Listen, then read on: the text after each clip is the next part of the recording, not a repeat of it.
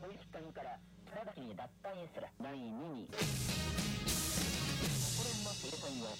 未来を一体する宣言布告とみなびした場合を強く再確認する。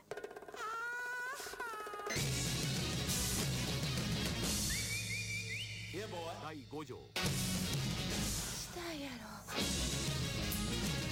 It's a Sony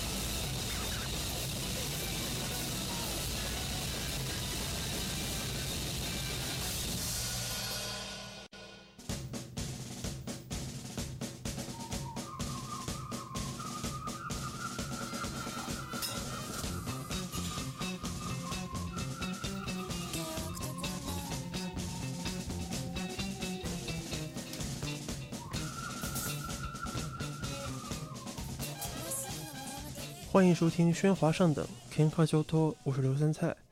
喧哗上等是一个有关声音的节目，我们主张任何的声音都是有意义的，它不应该只是一种媒介，也应该成为一种研究和学习的路径。如果您喜欢这档节目，欢迎您使用泛用型播客客户端进行订阅。您也可以访问我们的网站，以获取和它相关的全部信息。我们也欢迎您通过点击相关链接赞助这档节目，以帮助它继续存活下去。我们的网站是 kenkajoto 点 com，k e n k a j o u t o。今天是二零二二年五月二十九日，喧哗上等第十七期。刚才大家听到的是大有良英在一九九零年代创作的拼贴实验作品《Revolutionary Beijing Opera》，也就是革命京剧。今天我们来聊大有良英，因为前段时间他的一本书的中文版刚刚上市。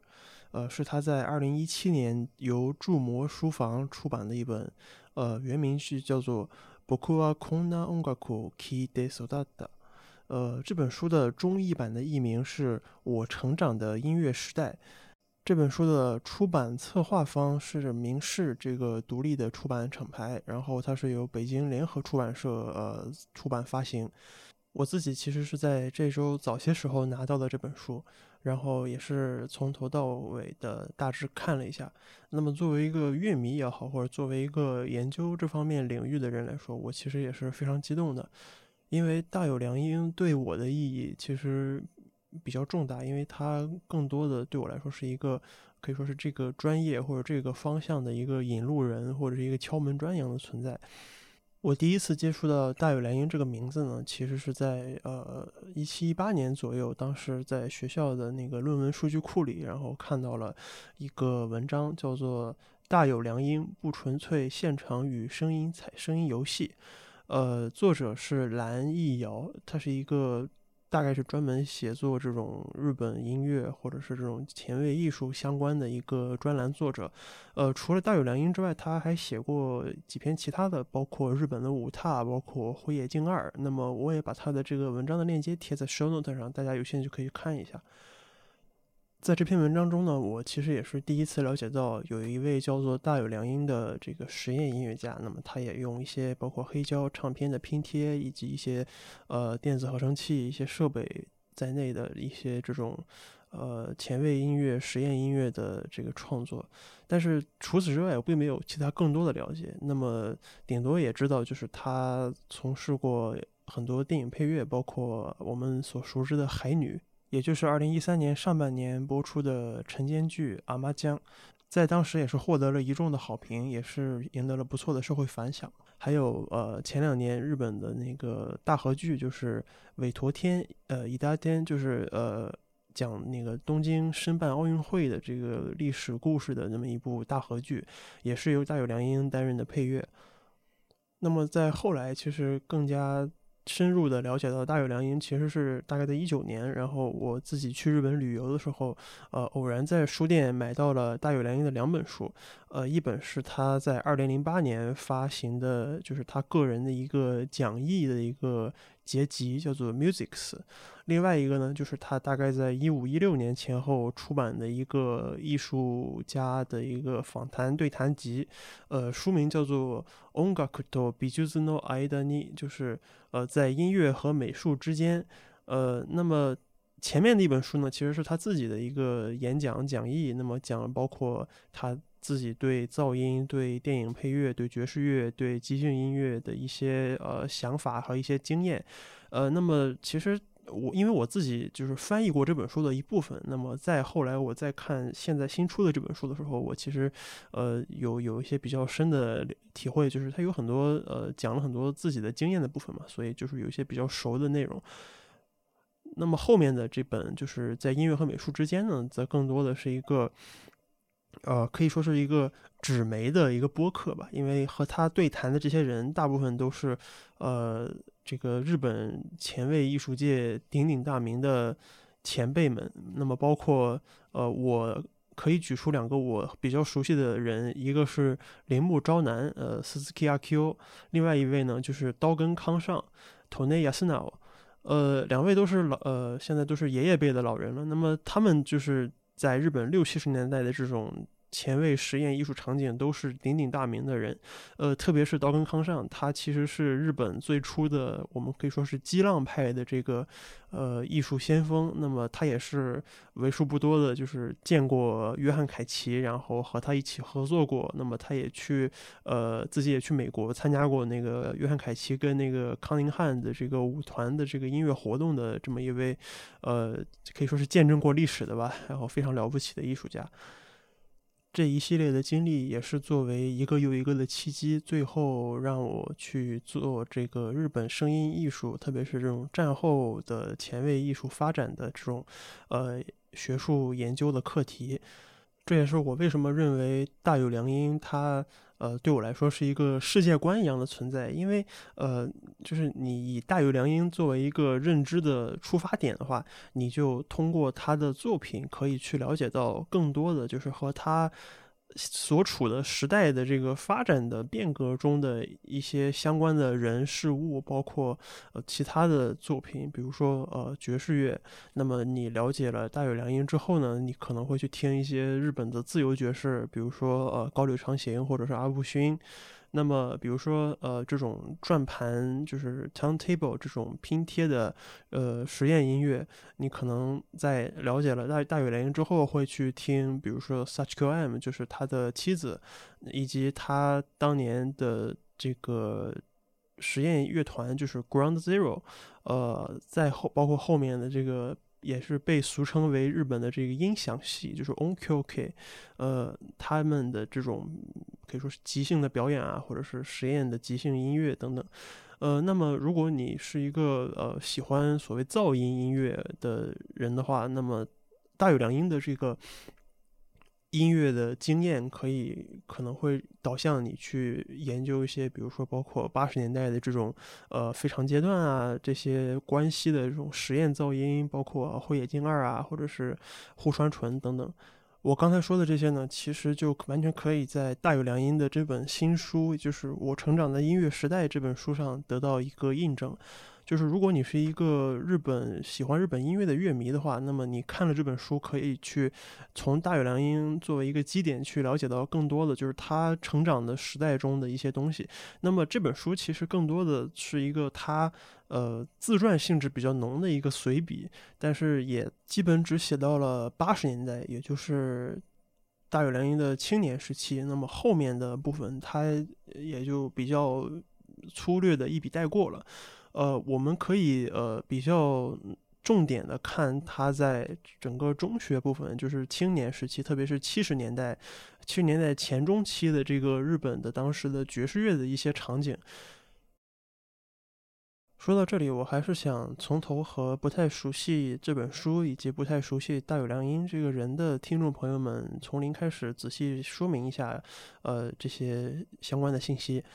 大友良英呢，是一九五九年出生于日本横滨的一位实验艺术家，也是电影配乐家。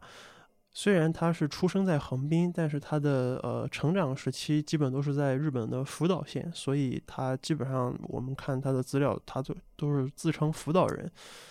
我觉得同样是呃这种实验艺术家或者是作曲家以及呃影视配乐家的这种身份呢。呃，中国的乐迷和这个观众可能更加熟悉的一个人呢，就是坂本龙一。我觉得这两个人是可以放在一起来谈的，因为呃，他们的这种成长的经历或者是这种身份都比较相似，以及他们的一些呃从事的音乐的这种 genre 就是种类也是比较近似的，但是还是有一些比较明显的区别。首先，呃，坂本龙一是出生在一九五二年，然后大宇良英是一九五九年。其实这两年对日本来说都是非常呃有历史意义的年份。呃，首先是一九五二年，就是说呃旧金山合约的签订嘛，然后日本终于就是在呃一九四五年战败之后，首次摆脱了一个呃那种被呃 GHQ 就是呃盟军这个占领团然后集体管制，就是。总总算就是成所谓恢复了一个呃正常国家的一个身份，呃，那么一九五九年呢，同样也是一个非常有意思的年份，就是说，呃，当时非常著名的所谓的安保条约，就是安保斗争，呃，主要是关于这个日美安保条约引起来的一系一系列的这个社会问题，最终引发了这种非常声势浩大的数百万人的这种游行、示威、罢工等等。也是在当时，呃，或者是在日本历史上都是非常呃有代表意义的一个事件。虽然呃这两个人呢出生的成长的环境不一样，那么坂本龙一其实算是一个呃世家的一个环境吧。然后他也接受了是非常顶尖的教育，包括他的呃大学和研究生都是在东京艺术大学，就是日本最顶尖的这个音乐学府。呃，大宇良英呢，其实他更像是一种自学成才的一个呃这种 type 吧，这种类型，因为他呃高中其实是复读的，然后呢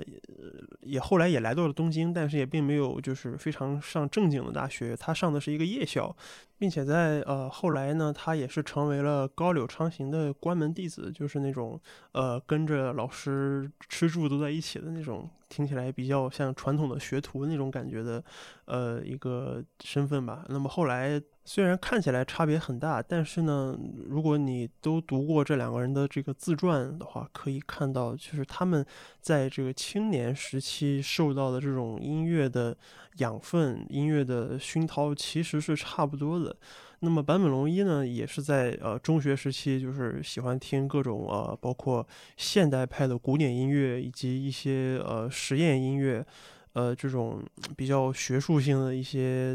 包括约翰凯奇啊，包括施托豪森等等在内的一些这个前卫电子音乐，以及一些比较观念性很强的这个现代的音乐。对大友良英而言呢，他也是在电视上可以听得到。包括呃，施托克豪森，包括埃德加·瓦雷斯等等，就是我们今天来看，就是电子音乐或者说序列音乐的这种开山鼻祖的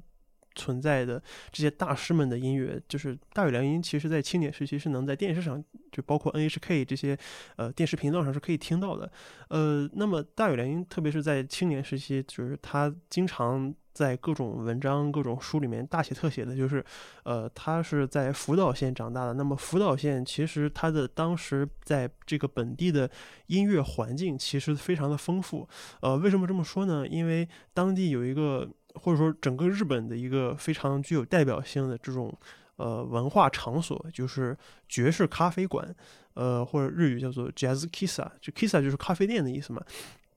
那么，呃，爵士咖啡馆其实是我觉得是这个日本战后就是由美军呃占领军引入，就是直接或间接的呃引入，并且形成的这种呃以爵士乐为主的呃，那么。可能大家可以去喝杯咖啡，或者去听爵士乐，这么一种比较呃轻松消遣的一个存在，并且呢，很多的这种爵士咖啡馆是可以承接一些演出的一些有这个小型 live house 的功能。那么大有良音，它在福岛县，就是我们今天可能觉得日本东北福岛县，那么虽然是三幺幺这个。经历过大地震，也经历过海啸，呃，也现在也在重建中。但是我们一提到所谓日本的东北地区，大家可能会觉得啊，这个特别村儿啊，或者是特别乡下。但是，尽管如此，饶是如此，在七十年代的日本，这种。呃，可以说是文化的交流是非常的频繁，是非常的密切的。大有良英完全可以，就是他作为一个福岛乡下的一个这种喜欢音乐的学生，可以在当地的咖啡馆里见到，比如说阿部勋，比如说高柳长行这些日本自由爵士乐的这些大佬们，去呃近距离的听他们的这个自由爵士的这个 live 和。呃，包括一些呃，在当地举办的爵士乐、摇滚乐的音乐节，那么它也是都都可以非常的呃近距离的去看得到的，并且和坂本龙一有一点不太一样的，就是大有良音有着比较浓厚的这个工科的这种基础或者是熏陶，因为呃。可以说是他比坂本龙一要小几岁嘛。那么在他呃青少年的时期呢，这个特别是七十年代的中后期，日本的这个合成器其实已经是比较开始。走向一个比较发达和普遍的状态了。那么在七十年代期早期，特别是一九七零年前后，我们知道，呃，当时的这种模拟，这种特别是呃以这个穆格，就是罗伯特穆格博士所造的这个穆格合成器，呃，它其实是非常笨重的。那么我们今天看这种早年合成器的照片，其实是都很大，看起来和一些一台钢琴一样大，或者可能和一个书架、和一个柜子一样大。那么日本的这种合成器音乐先驱富田勋当年就是呃从美国买来一台这样的合成器，可能就是非常的一个非常昂贵不说，在当时的这些零件也都是呃别人都不知道这是干嘛的，甚至一度被海关扣押的这种闹出一些这种比较滑稽的事情的，呃有有这种经历在，那么在。这个很稍后的几年中呢，合成器就以非常迅猛的速度，逐渐的变成了一种民用化的中小型的且便于携带的这么一个状态。而这个时候，恰巧又是大有良英的，就是中学，特别是青少年时期。那么他在这种文化的氛围下呢，也是自制的一些呃，他当时觉得可能有一些合成器的功能，但是其实在今天看来，可能只是一些非常简单的东西。但是，嗯。也体现出就是当时的这种可以说是信息交流的发达，以及他自己对这些硬件的这种兴趣。这个是版本版本龙一可能在很往后，但这个时候的版本龙一可能已经大学毕业二十多岁，然后已经在开始作为伴奏乐手和一些呃配乐的工作。然后在这个时候的合成器其实已经马上就要开始进行 YMO 的这个成军了嘛，所以呃已经是比较商业的阶段了。但是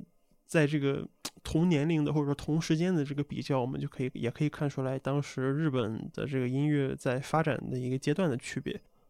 呃，关于这两个人的区别呢，当然我最后还是忍不住想要吐槽一下，就是，呃，这两个人的自传其实都在中国大陆有出版嘛，一个是坂本龙一的《音乐即自由》，然后另外一个就是刚才我们这今天这一集要说的这本书。呃，如果你这两本书都读过的话，你就不难理解我为什么说我要吐槽这件事，就是，呃，大有良英这本书呢写的非常的详细，并且给我们提供了很多的。呃这种可以参考的这个音乐信息，比如说我听从小，比如说听的是这位这位艺术家，那么他会在这一个章节后面呢，通过一个专栏的形式为我们提供为一些呃音乐小白或者说不太了解这个这个领域的。乐迷朋友们，就是提供一些比较详细的说明，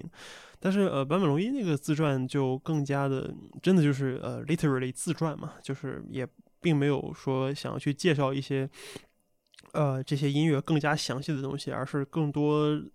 就是重点是陈述自己的一个成长经历，所以说呃，从感情上或者是从这种呃学习的价值来说，那无疑就是大野良音的这本书是。更加具有参考价值的，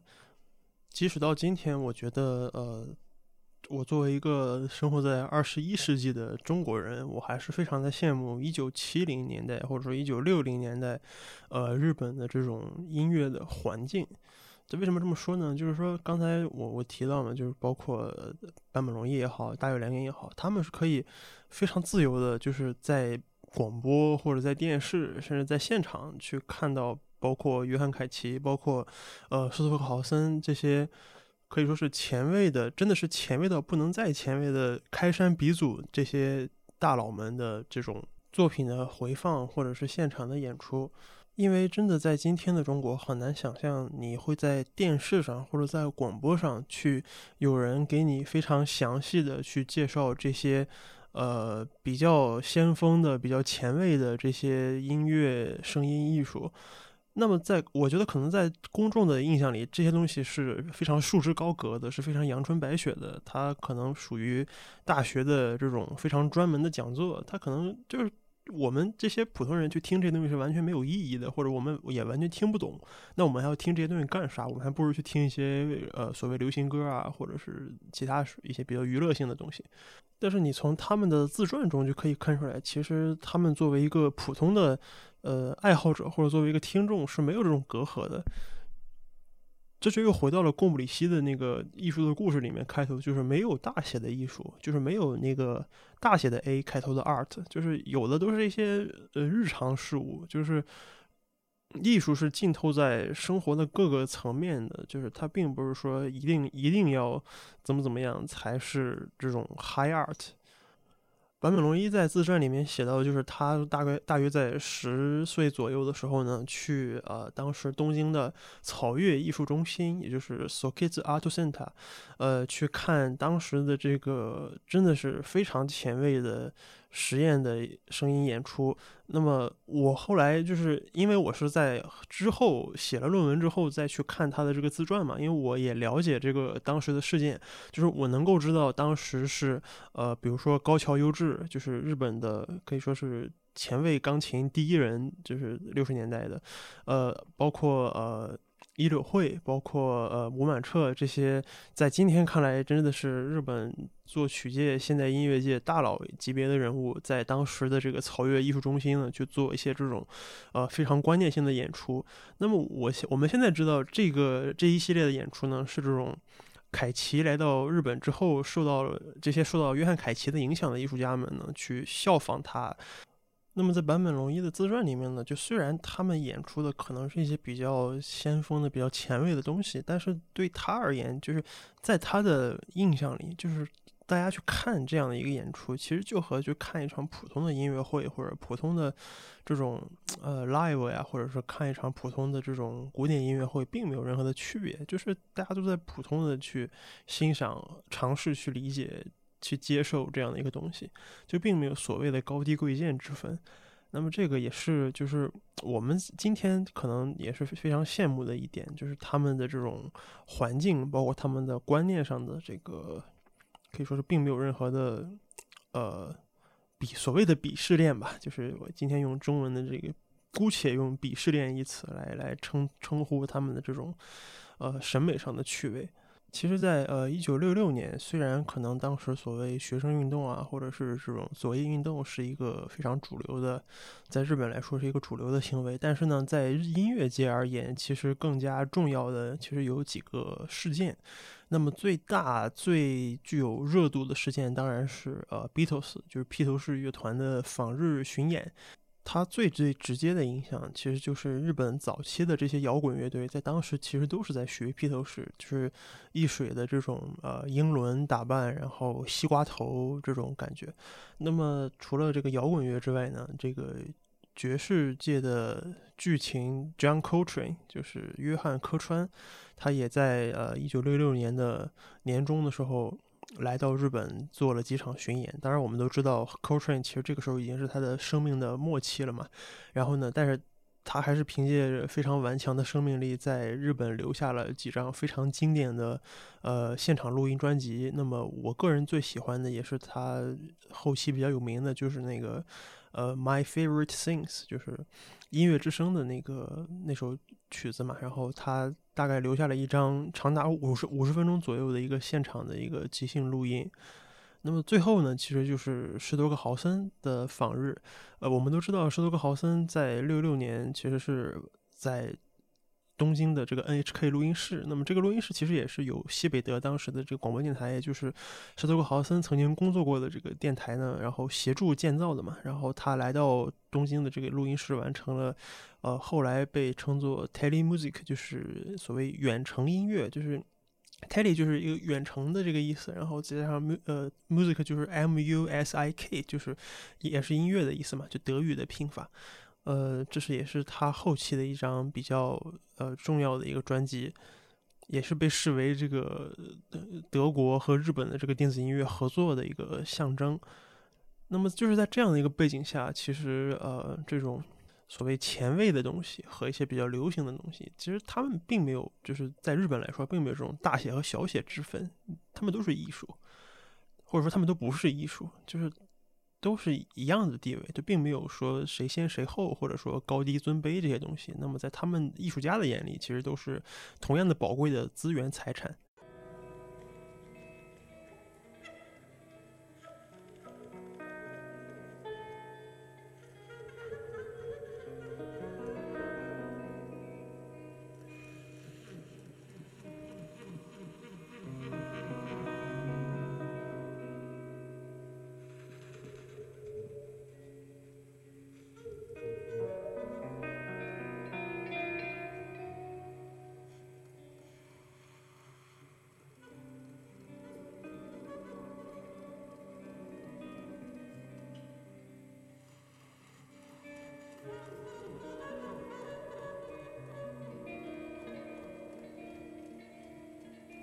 那么对大有良英而言呢，就是说，他也听这个前卫的斯多克豪森这些东西。那或许他听不懂，或许他也没有特别喜欢，但是呢，这也并不妨碍他去去去研究合成器，或者说去继续的去学习爵士乐。那么我们可以看到，就是也并并不是说这些。呃，所谓搞前卫的人，那么他们就不去听别的，或者他们就是对这些其他领域的东西就会有这种褒贬。那么大有良音可能他作为一个呃最早作为一个听爵士乐长大的人，那么他也会喜欢听各种呃所谓民谣音乐，或者说各种昭和歌谣曲。那么这当然这也是所谓当时日本最流行的这些大众音乐了，比如说那首呃最著名的。石川小百合的《金青海峡东景色》，呃，这首歌其实，在今天那个每年的日本的红白歌合战上也都会唱嘛，就基本基本上大家把它当成呃日本版的所谓李谷一的那个《难忘今宵》就好了。大有良英的书里提到的一些，包括他童年时期经常看的那个。呃，叫做《Shabondama Holiday》，就是肥皂泡假日。这个节目呢，可以说是一个集合了喜剧、音乐等多个要素在内的一个综艺，就是 Variety Bangami。就是它里面，因为这个《Shabondama Holiday》这个节目的编剧是青岛信男，这个青岛信男也是我们呃在前一期就是《跳跃大搜查线》那期节目里面提到的，就是九十年代后期的那个东京都知事。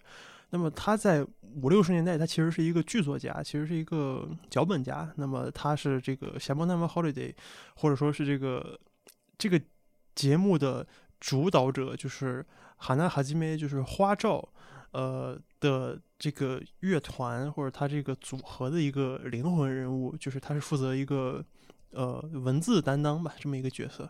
那么这个节目是主要是以这个花照，就是哈娜哈基梅，还有这个他的乐团，就是 The Crazy Cats，就是疯狂猫，呃，包括呃直木等，包括古起这些一系列当时非常有名的呃乐手、演奏家以及作曲家们，那么他们共同主持的一个呃音乐的综综艺节目。另外呢，还有就是大有良音重点提到了他对这个。山下义雄就是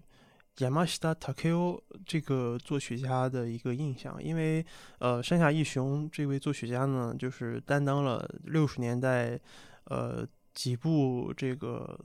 包括呃铁甲人等等这些这种特摄片，就包括奥特曼呀、假面骑士啊这些我们叫做特摄电影、特摄呃印象的这个音乐工作，但是。在当时，就是说大友良英的回忆中，就是他发现这个山下义雄的这个作曲呢，其实是非常的前卫的，就是有非常的这种，比如说他最早引入了一些自由爵士的要素，在他的这个电影、电影或者是电视剧的这种配乐中。呃，那包括这个哈娜哈基梅就是花照这个组合呢，Crazy Cats 这个组合呢，其实也是在五六十年代，就是它衔接了。呃，早年日本的这种 swing 就是 big band 的这种传统，以及后面比波普爵士或者说硬波普爵士，就是从这个美国逐渐传过来的这些更加前卫的这个爵士的这个传统。那么，哈纳哈基梅这个组合其实就夹在这两者中间。就是你如果你去看他们的这个现场的演出的话，就是在 YouTube 上可能会有他们早期的这些演出的视频。呃，他们这种呃形态其实又有。当年这个摇摆乐就是大乐队时期的这种比较均等的、比较均衡的这个呃排配器的排位排列，但是又有非常强烈的就带有个人特别特别性格非常独特的这种呃 solo 就个人即兴的这种独奏，大家可以听一下，就是哈娜哈基梅的这个《夏邦达玛 Holiday》的 YouTube 能够找到的一部分的这个曲目。1961年アート・ブレイキーとのドラム合戦以来エルヴィン・ジョーンズマックス・ローチシェリー・マンロイ・ヘインズフィリー・ジョー・ジョーンズジン・クルーパと7人の世界的ドラマーとドラム合戦をした世界記録を持つ男白木秀夫に対抗する8人目のドラマーは？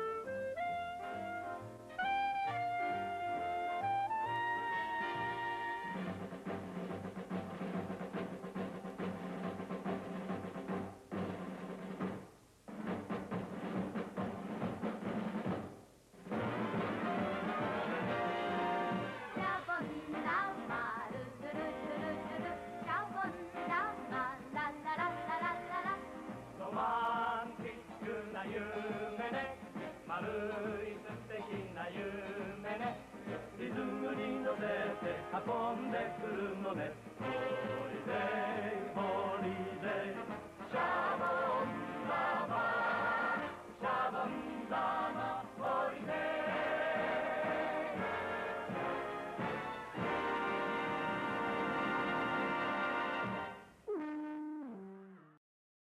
我们刚才听到的这首曲子呢，开头的这个鼓的部部分呢，其实它是有一段这个口白的。这个说明呢，是大概是这个意思，就是说这个爵士现在史上最强的几位鼓手，包括这个 Art Blakey 啊、Elvin Jones 啊这些人呢，然后呢，大概有七个人。然后接下来呢，我们由这个白木秀雄，也就是希拉 k Hideo，还有这个哈南哈基梅这两个人呢，向这两位最强的这个鼓手呢发起挑战。然后大概是这么一个意思。那么我们听。听到就是最开始的这个鼓，这个非常就是可以说有点有有点那种爆裂鼓手那种感觉的那一段鼓的 solo 呢，是这个白木紧接着那段很短的有有一点滑稽感的这个。这个这一小段鼓呢，就是哈纳哈基梅这个花花照，就他故意的打的，就是非常的差或者非常的滑稽，因为这是一个喜剧节目嘛。然后为了增加这种喜剧效果，那么后面呢，就是在这个鼓的这个节奏同时，后面又加入了这个合唱，包括这个。大乐队的合奏，那么这也是他们这个 Crazy Cat 这个乐队的一个常见的形态。那么，如果我呃你有在看这个影像的话，就是一会儿我也会把这个影像的链接发到 Show Note 上。就是最最前列有两位穿着相同衣服的这个女性，这两位这个女歌手呢，其实就是当时非常名噪一时的这个 The Peanuts，就是花生姐妹，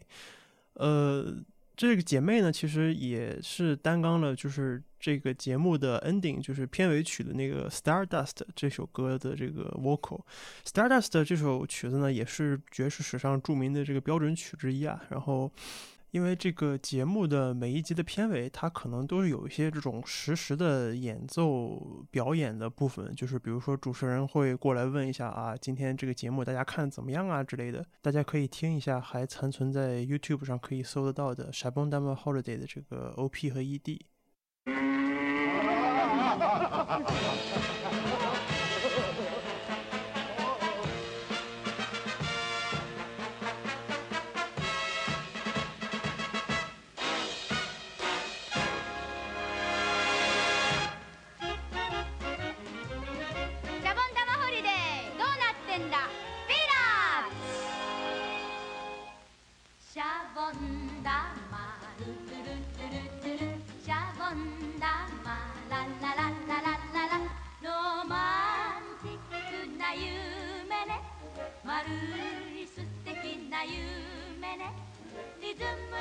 せて運んでくるのね」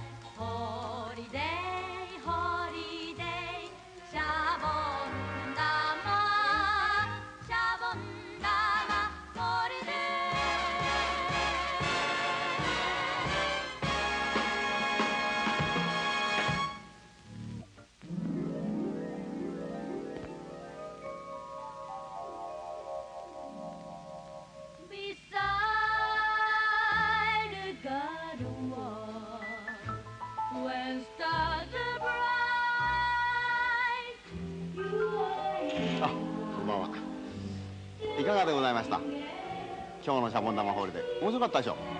今日のはね僕らの仲間の谷圭が書いたものなんです。ちょっと作者の谷圭から一言ご挨拶。いやよかったよピーナッツも。うん。どうだキャバレー行こうか今夜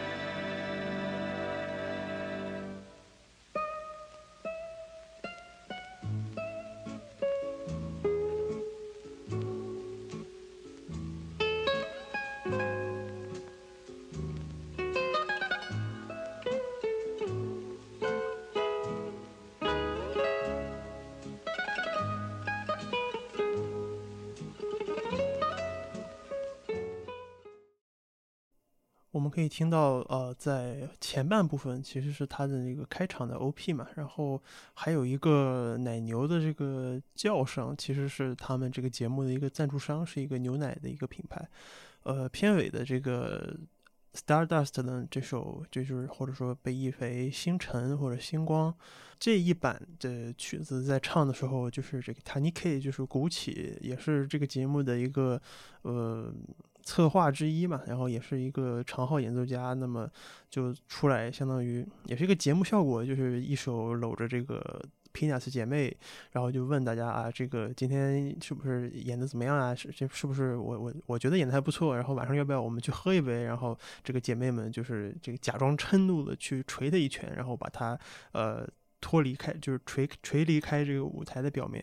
当然，这个也有这个这是喜剧节目的一个要素嘛，就是说用一些这种这种男女之间的搞怪的这种东西，然后来获得一个节目效果。但是更多的其实还是一个音乐性比较强的一个节目，就是说这些，不管是哈纳哈基梅还是直木等，还是这个古奇，他们都是既是专业的乐手、演奏家、音乐人，也是这个节目的策划，然后 planner，那么也是这个喜剧演员，相当于在这个演奏演。在这个节目中，就是他们又要兼顾这个音乐的，呃，所谓的专业性，就他们要把这个作曲的一些比较精华的部分融入到这种偏喜剧的表演风格里，于是就有了就是下面大家听到的这种。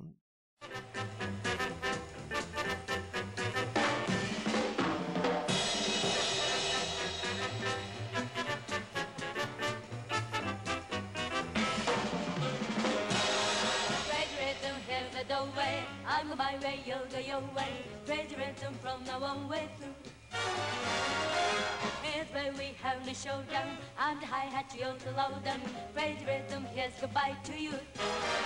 They say that where a high from me, the low road, walking along Broadway. Soon the high road, here's the low road, and it's a shame, and it's a blame. What's the use of prohibition? You put the same condition. Rhythm, I've gone crazy too.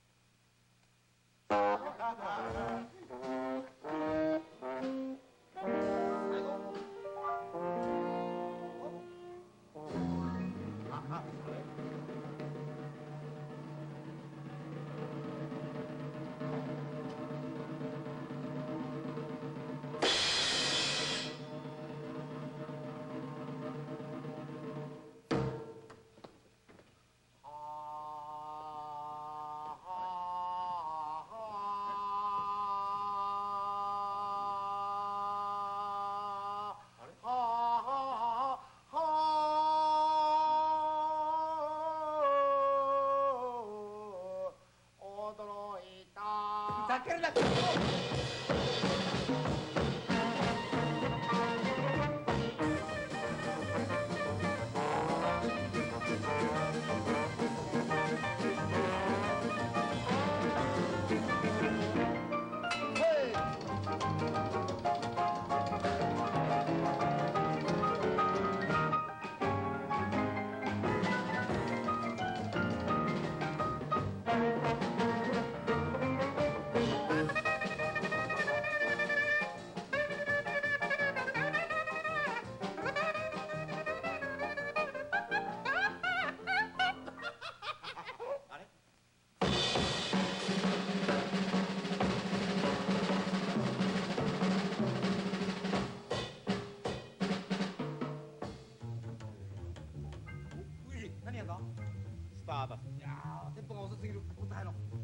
サニーサイドオブストリーあいいね。ところで吹けんのかい。全然吹けない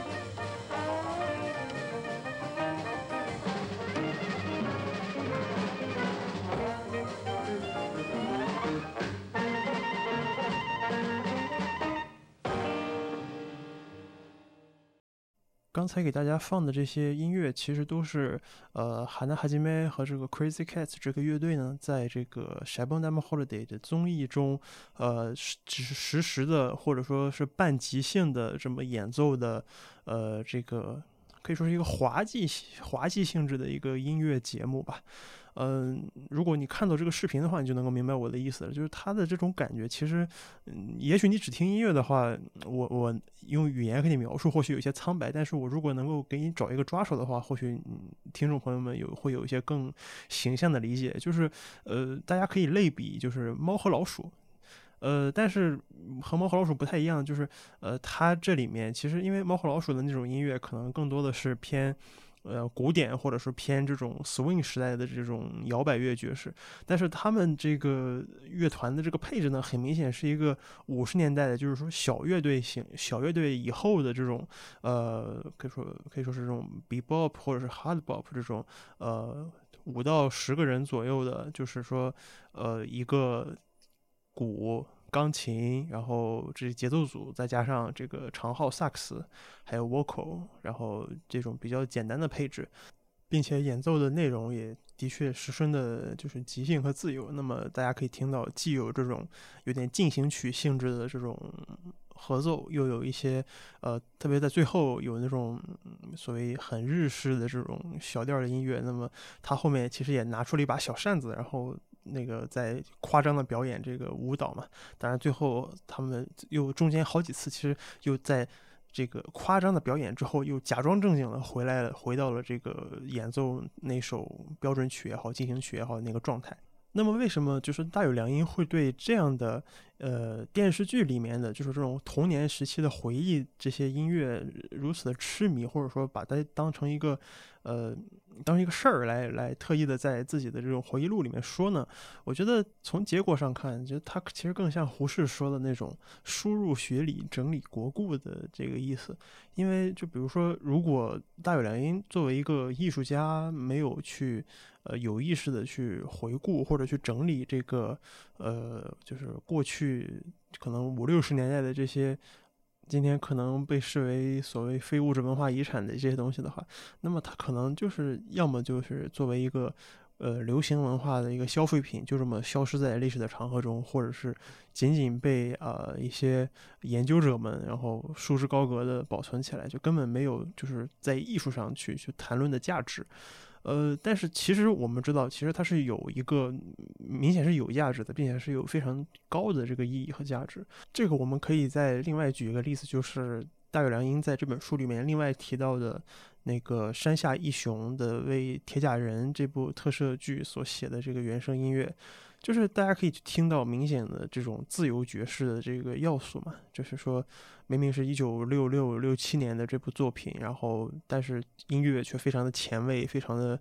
呃，就我们这里说的前卫，并不是并不单纯只说啊，用了当时比较流行的这种合成器的音色，比如说奥特曼那种变身的音效，然后完全是用合成器来做的嘛。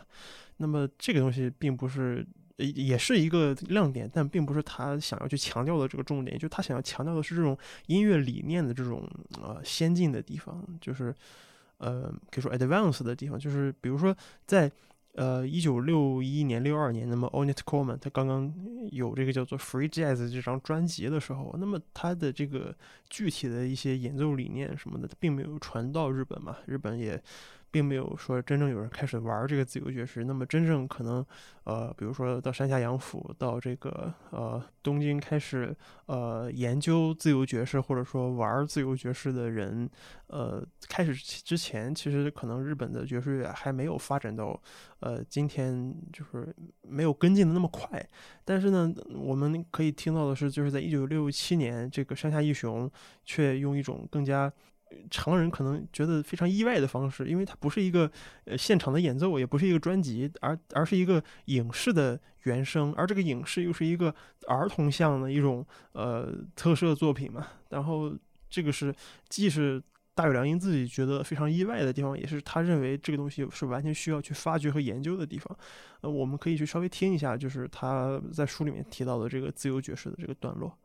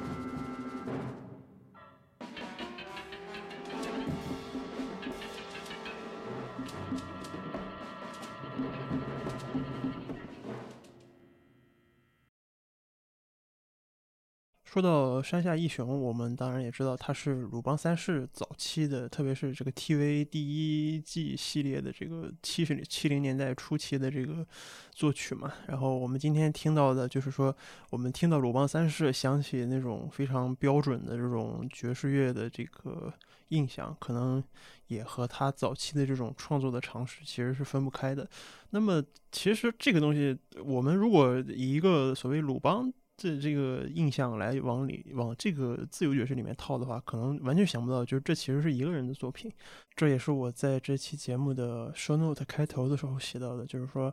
大有良音它不只是一种世界观，它也是一种就是说指导研究或者指导创作的方法论的理由。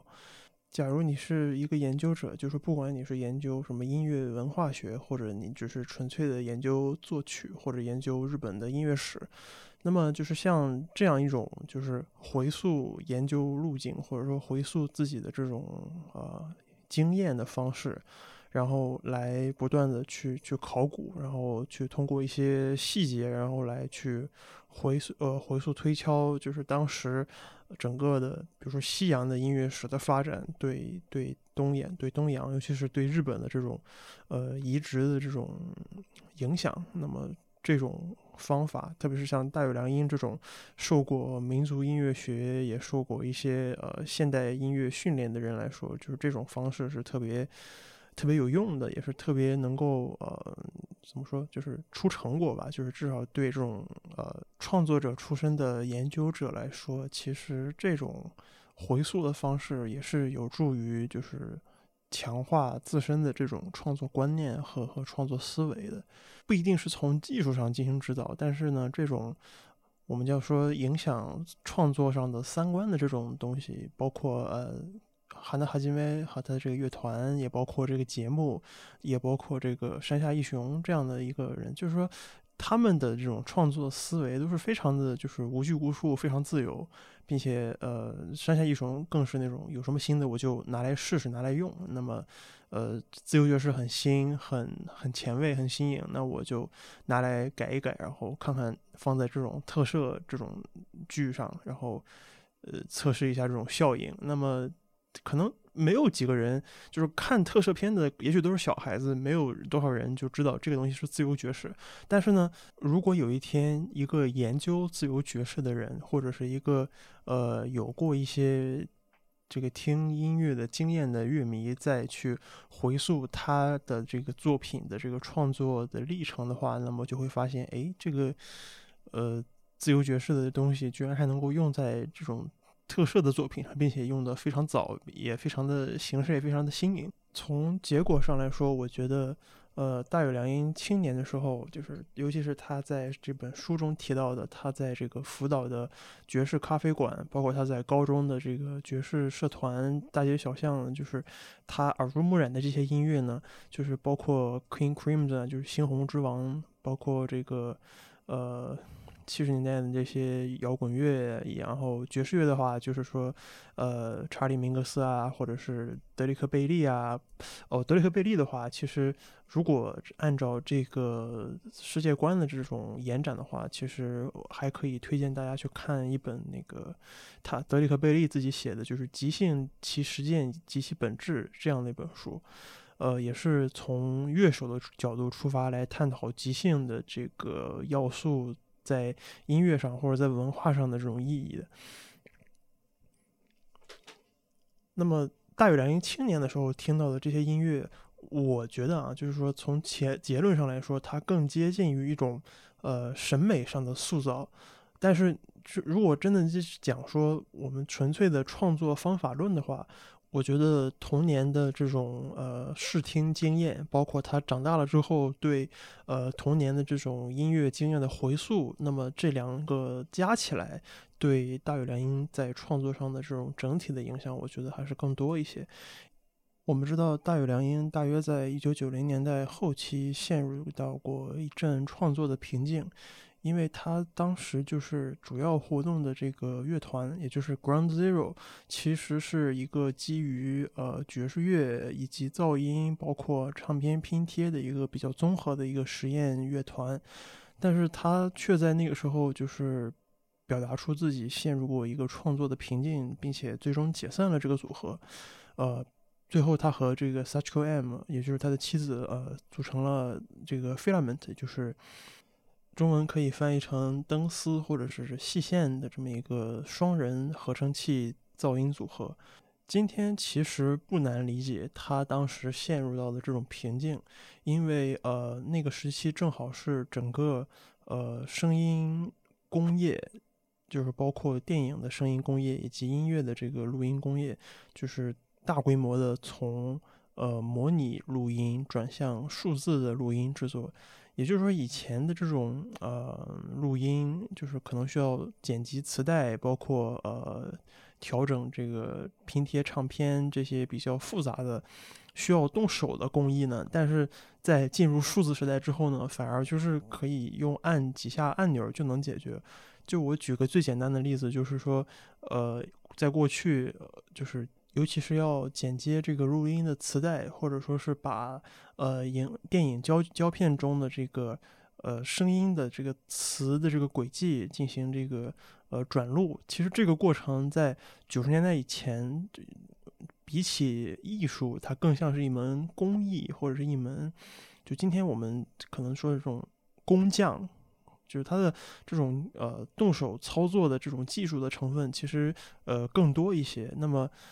但是进入到了这种数字时代之后，反而是比如说，呃，我们常用的这个录音混音软件 Pro Tools，也是现在电影声音工艺的一个标标配软件。那么这个剪辑这个过程，那么过去真的可能需要用，比如说剪刀或者是一个一个机器，然后来剪开这个磁磁片或者是胶片或者是磁带。但是在这个电脑软件上，你按一下 S 键或者按一下 A 键，就是最简单的快捷键，就能够解决这个问题。这个事情其实，在今天，尤其是我们一个九零后或者零零后看来，呃，数字音制作音乐，其实这种快捷键啊什么的都是非常便捷且非常理所应当的事情。但是对那些经历过模拟时代的人来说，这种呃变革的颠覆性其实是呃我们难以想象的。就是说，呃，在过去呢，剪辑胶片或者说剪辑声音磁带。这种过程本身其实就是创作的一部分，就是说这种行为它的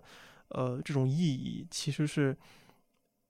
这个电影制作的一部分，它是一门工业，它是一门工艺，它是一个流水线上的一个环节。但是在今天呢，这个环节已经消失了。就是虽然电脑可以用不到半秒钟的时间用快捷键来剪辑、剪接、重组一个一段音频，但是这个物理上的这种把载体进行破坏、重组的这个过程以及它的意义，在今天其实已经完全不复存在了。这也是为什么，就是当时可能大有良英真的陷入到了一个，呃，他自自己自称为就是那几个月可能什么也干不了，只能在家看看动画片的一个非常痛苦的一个阶段。呃，尽管他在呃这个阶段之前的一段时间刚刚完成了，就是我们在开头听到的那个 Revolutionary Beijing Opera，就革命京剧。呃，虽然这部作品的确可以说是一部非常优秀的，那么具有具体音乐元素的，呃，拼贴性质的这种实验音乐，但是它在创作上的，姑且我们认为是成功吧。那么和他后来的这个瓶颈，我不认为具有因果关系。其实这种原因，我觉得更多的还是就是之前提到的这种观念的一个破碎。革命京剧这个作品呢，我觉得可能大家在试图去理解它的时候，会呃联想到，就是作者本人是不是对于比如说中国或者对于这种共产的意识形态会表现出一种兴趣？呃，我觉得对于后者完全是可以否认的，就是大有良英可能对呃这种左翼的东西或者右翼的东西，就他并没有那种坂本龙一式的。呃，政治倾向，我觉得这个，呃，可能和他作为这个艺术家出生的这个世代有很大的关系。就是在坂本龙一还是青年，就是他作为一个左翼青年，参加六十年代、七十年代这种大学生，呃，运动的时候，当时的大有良英可能还是个孩子或者是一个青青少年，就他完全没有理解或者也没有 get 到这件事儿，他也并没有。就是对这种东西的兴趣，当然这个在他的书里也有写到，就是他，呃，但所有人有一些有人有朋友在谈论他，但是他，呃，在他眼里就是明明显是有一些更好玩的东西，比如说呃《明明日之杖》这部漫画，呃，比如说其他他当时正在听的一些音乐，那么这些明显是比。他这个电视新闻里、杂志上、报纸上要发生的那些，呃，包括前街山庄事件啊，包括日本赤军，包括左翼运动、日美关系等等等等这些国际事件、国内事件，离他可能还是蛮远的。就是，当然可能也是因为我没有看过他的全部的一些采访或者是一些自己的这个讲稿，那么仅根据我。目前对他的掌握的这些信息的了解，包括从这本书中看到的信息，我觉得我可以，呃，quote 一段这段这本书里面的一段话，也感谢这部书的呃译者，他翻译这本书，然后请允许我念一段，就是他在这本书的呃第二百九十四页，就是他提到这个自己在福岛的生活生活的期间，有一次去吃了一顿。就是正宗的这个中国式的水水饺子，因为日本的饺子不都是那种呃煎饺嘛。然后呢，他吃到这个饺子之后呢，就是他当时写下了一段他自己的感受，是这样的：我感觉我们吃了第一口，脸上就露出了微妙的表情，但是我们却立刻回答很好吃。其实并不觉得好吃。如果我是现在吃，或许会觉得很美味。现在我不仅在中国，也在很多其他国家变尝了很多食物。所以，即便出现和自己想象中不同的食物，也能乐在其中，并且很明确地判断出对自己来说是不是好吃。但当时既没有这样的意识，也不会组织相应的语言，同时也没有能辨别味道的舌头。明明期待着预想之外的事物，但上来的饺子和自己认知的过于不同，就只觉得难吃。我又有什么资格去批批判喜多郎的音乐呢？还有。或许也是想着不能对辛苦回到日本的大叔说否定他的话，出于这种顾虑，脱口而出了“很好吃”。现在想来，或许曾经去过店里的大人们也只说了同样的评价，所以大叔才会对我们说：“请说实话。”这句“请说实话”是大叔哀切的呐喊。不过，就算跟孩子们说了这个，他们当然也无法好好作答。我越想越觉得这这真是非常深刻的话题。这段话我觉得既是大有自己的一个回忆，同时也是他的一种自省的一个描述。当然，他的这个话里面的意思究竟包含了多少种维度，我觉得也是仁者见仁，智者见智。那么往浅了说，是在描述这个饺子的味道；然后往后面再延伸一下的话，就是他呃在。这段话之前就是提到的自己对于这个喜多郎所创作的这种比较有异域风情的民族音乐的这种，并不太能理解，因为当时他可能还是一个呃青年，就是还没有正式的开始他的音乐职业生涯，也并没有和这个中国有很多的接触。我们知道大有良音对这个和中国的关系，其实呃。不仅始于这个《革命京剧》这么这么样一部作品，更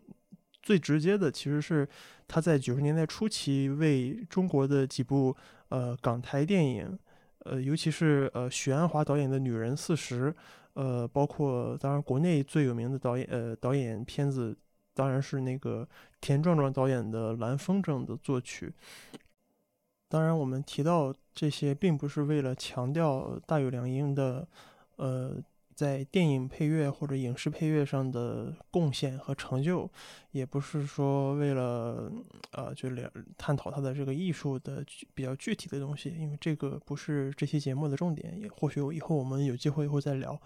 呃，而是说这种可以说视野的开阔，给了他一些能够去用一个更加怎么说？更加平和的心态去接受一些来自不同国家的文化以及不同的元素。当然，这些元素或许不是他所能接受，或者是不是他最开始所喜欢的。那么，对于革命京剧这个作品而言呢，就是。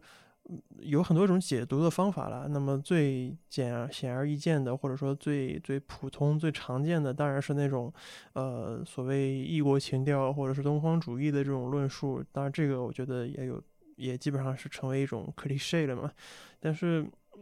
很明显，就是它不是完全不是那种呃，那个 Martin Denny 写创作 Firecracker 的那种非常呃有一丝轻蔑的那种状态。相反，它就是单纯的。嗯，把这个事情当做一个素材，或者当成一种呃一个命题式的一个创作，因为这也和他曾经接受过民族音乐学的训练有关系嘛。那么我们在看这个革命京剧的这个现场 live 的时候呢，我们也会发现，就是京剧可能只是一个。名字一个 title，那么它作为一个采样的一个元素出现，它在这个呃现场的这个演出视频中呢，甚至出现了这个日本的这个传统的三味线，就是用这些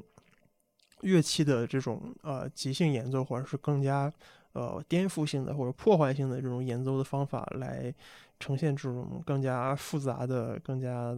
嗯有一些前卫思想的这种综合性的实验声音作品。关于大有良音和中国的渊源呢，其实除了刚才提到的这种作品上，包括工作上的交集之外，他其实二十多年前就有在和中国当时的这个新锐的实验地下音乐人，包括这些呃乐评人就有过接触和交集。那么，呃，就比如说 Sub Jam，就是撒把芥末的那个严俊。呃，也是现在中国非常有名的呃田野录音，包括实验声音艺术家，呃，也包括就是大家众所周知的李如一。那么现在，呃，豆瓣上应该还能找到，就是大约是据说是二十年前，呃，李如一在深圳或者是广州某个地方，具体忘记了，就是采访这个来中国演出的大有良音的一个采访的稿子。当然，那个时候大有良音的创作已经完全从这个 Ground Zero 这个组合中脱离了开来。就是那个时候，他和 Such QM 的 Filament 已已经成为了一种他新的创作方式。就是这种呃即兴的噪音，其实完全不同于他之前的创作，也完全不同于整个八十年代以来的这种比较具有破坏性的、比较呃。嘈杂的这种现场的即兴的噪音，就是大家可以去听，比如说八十年代的呃山种爱就是哈纳塔拉西，然后或者是非常阶段就是 Hijo Kaidan，呃这些呃噪音的作品呢，那包括 Merzbow 就是呃秋田昌美，他们这些要么就是使用。嗯，噪音加上非常暴力的这种拼贴采样，要么就是通过一些在现场这个砸设备啊，或者是非常过激的演奏啊，来制造这种非常短但是非常炸裂的混乱的噪音。呃，Filament 成立之后呢，他们的作品我就是用一句话来形容的话，就是这种非常极简的，呃，几乎是正弦波式的音乐吧。有些作品其实，呃，用的频率频率还挺高的，就是可能十几分钟一直在使用一些非常高频的一些点状的，呃，正弦波啊，或者是其他的一些噪音的这种非常简单的合成的波形，大约像这个样子。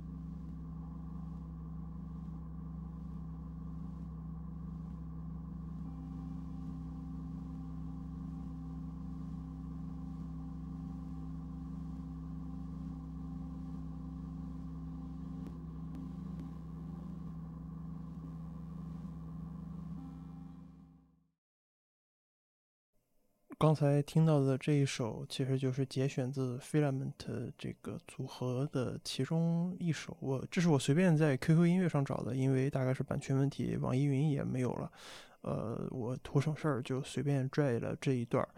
呃，大家有感兴趣的话，喜欢这种比较极简的这种电子音乐，可以听一下 Filament 啊，包括。呃，池田亮司啊，或者是那个竹竹村研和这这些人，他们在九十年代、零零年代创作的这些电子音乐。当然，这个噪音其实也已经不是大有这本书的重点了。但是在大有这本书的最后，其实他也最后一个章节的名字，其实他也提到了，就是欢迎来到充满噪音的天堂。我觉得这个标题可能也非常有意思嘛，就是也对应着他。在这个职业生涯的中后期，对这个噪音的创作和，呃，对噪音音乐的一个改造吧，这个，呃，大家可以去研究一下对日本噪音的这个发展过程的一个变化的描述。当然，包括这个 Japan Noise 那本书，然后也包括呃林奇卫在他自己的超越声音艺术的书中对，呃，日本噪音的一个论述。总的来说，就是大有的创作无疑是对八十年代以来的日本噪音的一种发展，就是他让噪音摆脱了这种纯粹形式上的破坏，因为就是所谓的在今天，当你所有的东西都可以用这个，呃，用电脑软件来取代这个硬件的这个操作的时候，其实你过去所做的一切的这种物理的破坏都失去了它的意义嘛。就是所谓的后现代，让你破无可破，因为过去都是，呃，所谓从现代到后现代，从结构到后结构，就是你总要先立一个东西出来，然后再去破坏它。但是在今天，好像你已经没有任何可以破坏的东西了，所有都是散的，所有都是原子的。就是如何在这样的一种，呃，就是所谓离散的噪音的这种场景下，这种新的艺术的。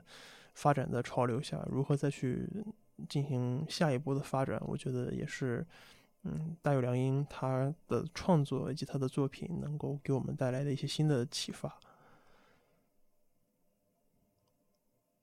以上就是这期播客的全部内容。我个人作为书迷，其实也是非常高兴大有良英的书能够有一天作为中文的版本在大陆地区发行。然后呢，我也第一时间联系了这本书的编辑，并且告诉他我要录这一集播客来分享一下我的感受。希望这本书的编辑老师听到了这个播客之后，他 不不要讨厌他。就我不奢望大家有会可能会去多喜欢这期节目，但是总之是希望大家不要讨厌他，并且，呃，能够多多去对大宇良英这个艺术家感兴趣。感谢大家的收听，我们下次节目再见。